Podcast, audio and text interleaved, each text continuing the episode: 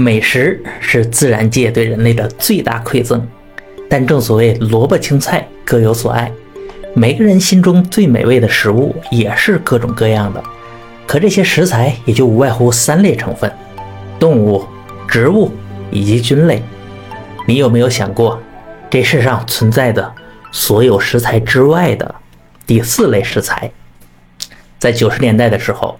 单位派我到一个叫白鹤滩的地方进行考察，这里是在四川和云南的交界处，环境复杂，地形险峻。不过还好，这次工作不只是我一个人，而是几个兄弟单位一起组成的考察队伍。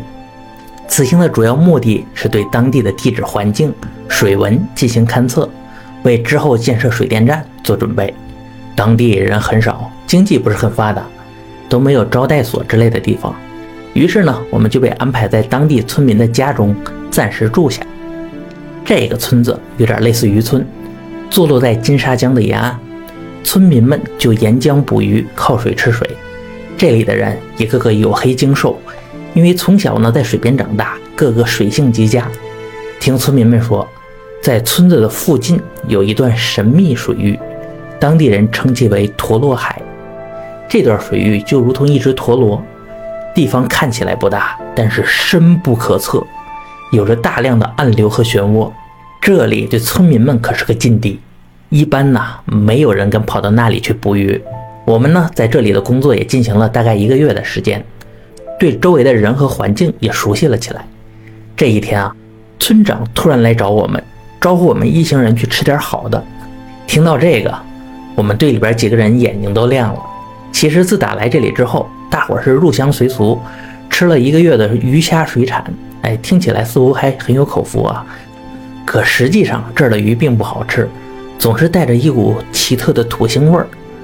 况且每餐都是这些，最多呢搭配一种从附近采摘的带着苦味的野菜，时间久了确实是有点乏味。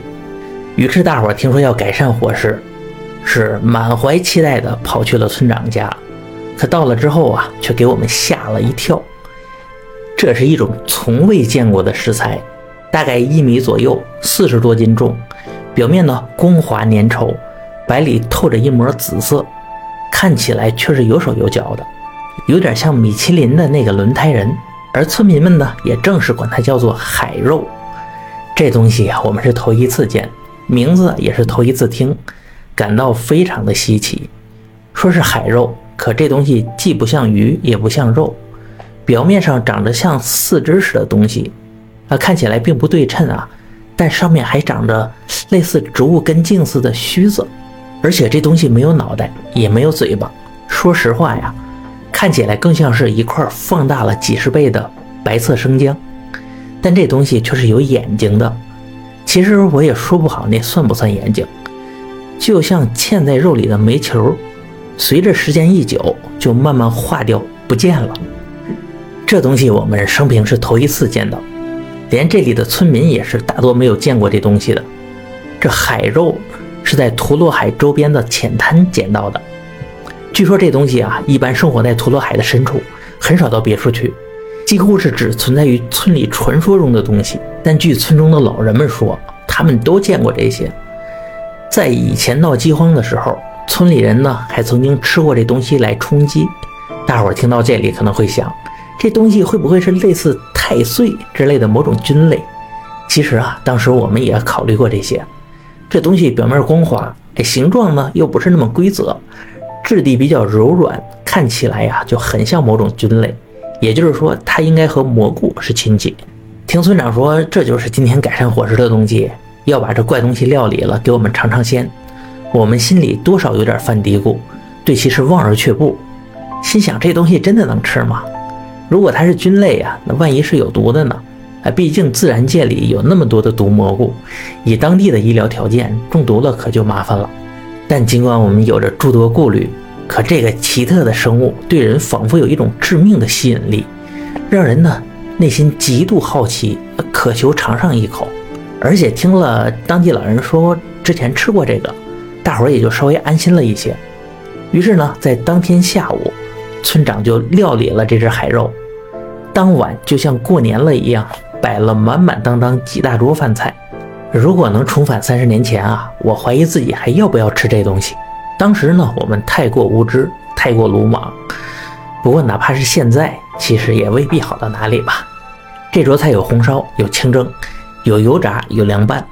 村里人呢，将这个海肉食材分开，和鱼虾野菜一起烹饪，用当地酿制的酱料调制，放在锅里盆里，是直接就端了上来。只见一股异香扑鼻。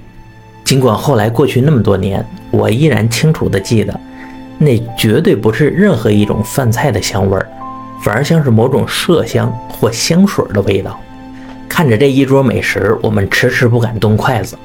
老村长呢，把自己酿的酒端了上来，给我们斟上。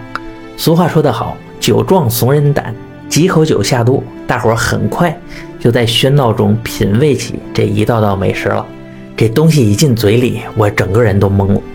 这不属于任何一种我们曾经吃到过的味道，不属于酸甜苦辣咸中的任何一种，但也许是我们在进化的过程中，一些从远古时代残留下来的器官和味蕾，让我们感受到了那种从未有过的味道。每个人都感到惊讶，但每个人都没有停下手中的筷子。这种味道对人有一种致命的吸引力，而且只有舌头触及食材的那一刻。才能感受到这种与众不同的滋味。当嘴里没有了食材，却又瞬间就完全想不起刚才的味道。也许我们现有的器官只能临时的感受这种味道，而不能存储下来用以回味。这一顿饭不知道什么时候结束的，每个人都倒在桌子底下，不知道是醉了还是怎么的，到第二天中午才陆续醒过来。昨天的事儿啊，就像一场梦，只有锅里剩下的一点残羹剩饭。才证明了我们曾经吃过的奇怪食材。